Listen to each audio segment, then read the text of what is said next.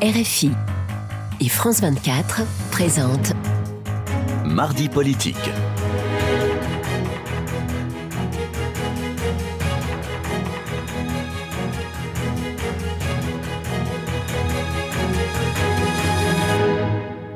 C'est l'heure de Mardi Politique sur France 24 et RFI. Bonsoir Frédéric Rivière. Bonsoir Rosine, bonsoir à tous. Et ensemble, nous recevons Jérôme Gage. Bonsoir. Bonsoir. Vous êtes député socialiste de l'Essonne, donc merci d'avoir accepté notre, notre invitation. Euh, le débat public est largement dominé depuis euh, le, le, 7 octobre par la guerre entre Israël et le Hamas, souvent de manière euh, passionnelle. Pourquoi, selon vous, euh, ce conflit a-t-il une résonance si forte en France? D'abord, depuis le 7 octobre, il y a une résonance euh, planétaire, et la France n'y échappe pas, euh, au regard de, du caractère euh, inédit, mais mon adjectif est immédiatement trop faible, euh, du caractère incroyable, extraordinaire, hallucinant, et, et, et qu'on a encore du mal à, à admettre, euh, des mmh. attaques de nature de pogrom, en fait, qui se sont déroulées le, le 7 octobre, avec un, un effet de sidération, un effet de, de d'irruption de, cette, de ce déchaînement de violence, de ces monstruosités, de ces actes de barbarie qui ont été, euh, qui ont été commis euh, et qui euh, désarçonnent tous ceux qui, euh, bah, au-delà de la compassion, de, de, de l'émotion que ça, que ça a pu déclencher, des réminiscences que ça a pu renvoyer avec cette intention en fait génocidaire et d'élimination de juifs parce qu'ils étaient juifs. Ça, c'est le premier élément. Et puis, évidemment, euh, bah, le fait que ça a remis sur le devant de la scène euh, un conflit israélo-palestinien qui, en effet, n'est pas né le 7 octobre, ouais. euh, et qui dure depuis des décennies et qui était peut-être sorti des radars de l'attention euh, géopolitique, ouais. de l'attention internationale, de l'attention politique. et, et c'est ce retour tonitruant, euh, avec des conditions aussi euh, qui sont aussi insupportables. C'est qu'après, la grille de lecture que chacun plaque sur ce conflit, ouais.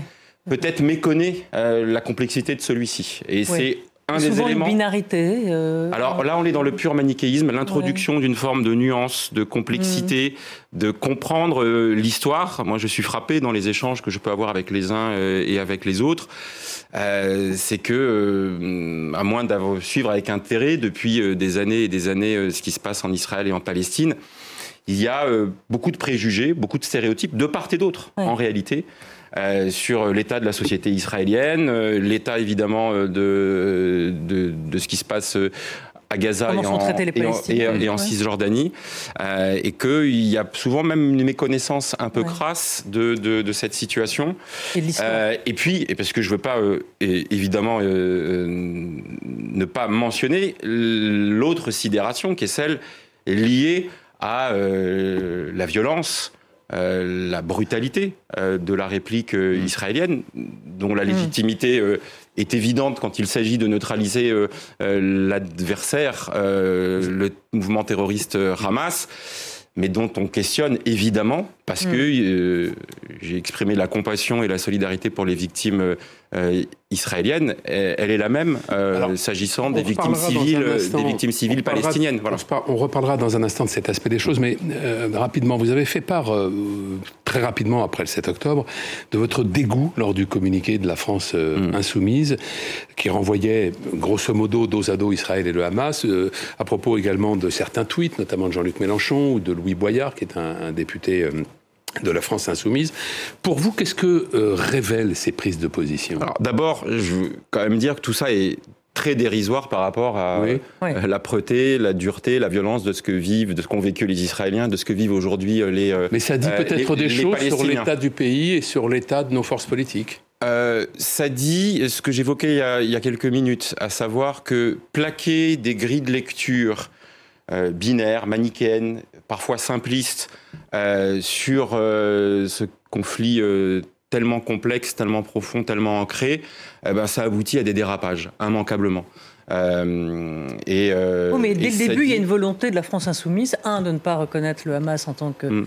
terroriste, et, et, et deux, s'entêter et, et, donner le sentiment qu'il est, qu'il est à ce moment-là du mauvais côté de l'histoire. Alors après, bien évidemment, Gaza bombardé, tous mmh. ces enfants, ces, oui, mais ces mères. vous m'amenez tout de suite sur le terrain des conséquences sur la politique intérieure, moi, le dégoût que j'ai exprimé, mmh. c'était que l'évidente analyse politique qu'on pouvait avoir de cet événement devait quand même avoir un, temps de décence, un temps même de dignité qui passait par la compassion, par l'humanité commune. Et le fait que immédiatement, c'est la première formule de ce communiqué qui en effet m'a révulsé, euh, qui était d'un de ne pas qualifier le Hamas comme mouvement euh, terroriste, euh, et surtout de dire que cette offensive armée, comme si le Hamas était une force militaire d'un État organisé, intervenait, je cite, dans un contexte d'intensification de la colonisation, c'est-à-dire en disant en gros, ils l'ont bien cherché et euh, il y a une forme de mm. euh, résistance euh, qui s'exprime.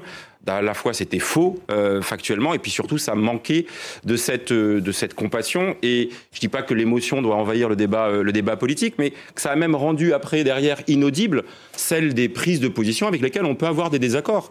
Je suis pour une solution à deux États quand on aura mm. d'abord dans un premier temps obtenu la libération euh, des otages, la neutralisation euh, du Hamas, euh, la levée du, du blocus. Mm, mm. Mais tout ça était devenu inaudible, y compris les convergences qu'on pouvait avoir, parce que ça avait été, je dirais, cadenassé par ces premières prises de, position euh, qui euh, bah, empêchaient de marcher ensemble. Résultat euh, des courses, le Parti communiste a dit à la NUPES bye bye, mm. je, m'en vais. le PS a posé un moratoire, mais on a l'impression.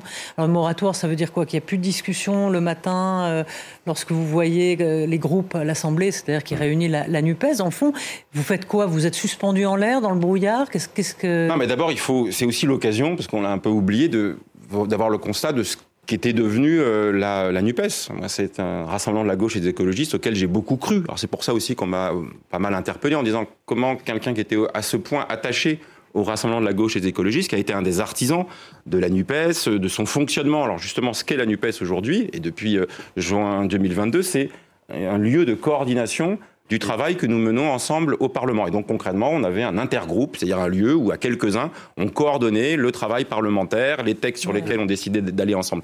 On a en effet arrêté euh, ce travail parce que euh, ça n'avait pas de sens euh, de le faire. Mais qu'est-ce que ça veut dire un, moratoire, un moratoire, normalement, il a une durée. Et là, vous oui, mais pas Boris Vallot, que le, courage ne voudrait pas que vous mais quittiez C'est pas euh, Frédéric Rivière, c'est pas une question de courage. Je crois que les choses ont été dites très clairement. Euh, oui, mais là, vous êtes dans une espèce d'entre-deux, non? Oui, mais moi, je veux insister sur un point parce que si on vous dit attaché au programme, mais exactement. C'est-à-dire que moi, j'ai été élu sur le programme de la Nupes et je continue à l'appliquer dans chacun des amendements que je défends, des textes euh, ou des expressions que j'ai à l'Assemblée nationale ou euh, dans le débat euh, dans le débat politique. Moi, je jette pas le bébé avec l'eau du bain. Voilà. cette volonté d'une transformation volontariste sur les questions écologiques, sur les questions sociales, sur les questions démocratiques avec la sixième République, par mmh. exemple, j'y demeure attaché. j'ai simplement constaté que euh, la manière d'incarner avait été phagocytée euh, par euh, des expressions tonitruantes, exagérément clivantes, de conflictualisation permanente sur tous les sujets, et ça ne marche pas. Et je le dis en, le regrettant, ça ne marche pas. Et moi, je veux pas être, comment dire, conditionné à un tweet de tel ou tel, en me demandant de, rendre compte sur des expressions qui correspondent pas à ce qu'on a construit en commun dans ce programme de la Nupes, ou à cette stratégie de conflictualisation qui, je le dis, n'ait pas été propre à ce qui s'est passé le 7 octobre. Ça a été paroxystique, si j'ose dire, le 7 octobre, mais on avait déjà eu des alertes et plus que des alertes. On avait par exemple eu un désaccord au moment des émeutes urbaines après la mort du jeune du jeune Naël. Euh, on avait des positions qui pouvaient être tout à fait convergentes, qui figuraient dans notre programme.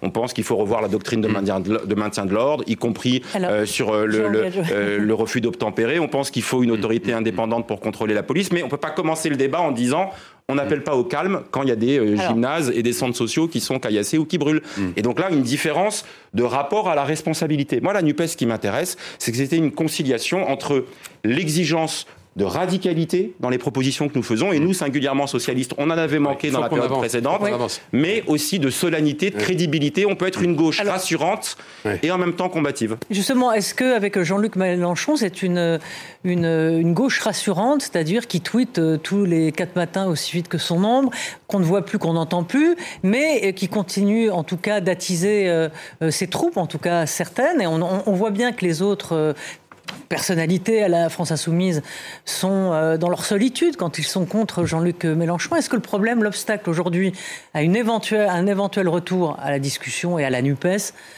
telle qu'elle a existé, c'est Jean-Luc Mélenchon? Moi, je ne veux évidemment pas exagérément personnaliser. La NUPES est plus grande bah. que Jean-Luc Mélenchon. Voilà, je le dis. il a eu, et il faut lui en rendre euh, euh, grâce, l'idée cette fois-ci de proposer l'élargissement de la coalition. Il ne l'avait pas fait en 2017, mais sauf que ça oblige mutuellement a fortiori quand on est la première force. Et moi, je le dis en, avec beaucoup de regrets, euh, je me suis trompé sur euh, la capacité que la direction de la France insoumise avait de jouer ce rôle de leadership, tenant compte aussi, mm. bah, il y a des communistes avec eux, il y a des socialistes, il y a des écologistes, et on doit euh, bah, décider mm. d'incarner à la fois dans le style, dans la manière de poser les débats, autre chose que cette stratégie de conflictualisation dont je pense qu'elle n'est pas victorieuse à terme. C'est pour ça que je préfère plaider pour une gauche combative, pas de problème. On a euh, sur les questions sociales, sur les questions écologiques de transformation, je le redis, hmm. mais en même temps rassurante en ce sens que euh, pour euh, renouer avec l'écoute de nos concitoyens,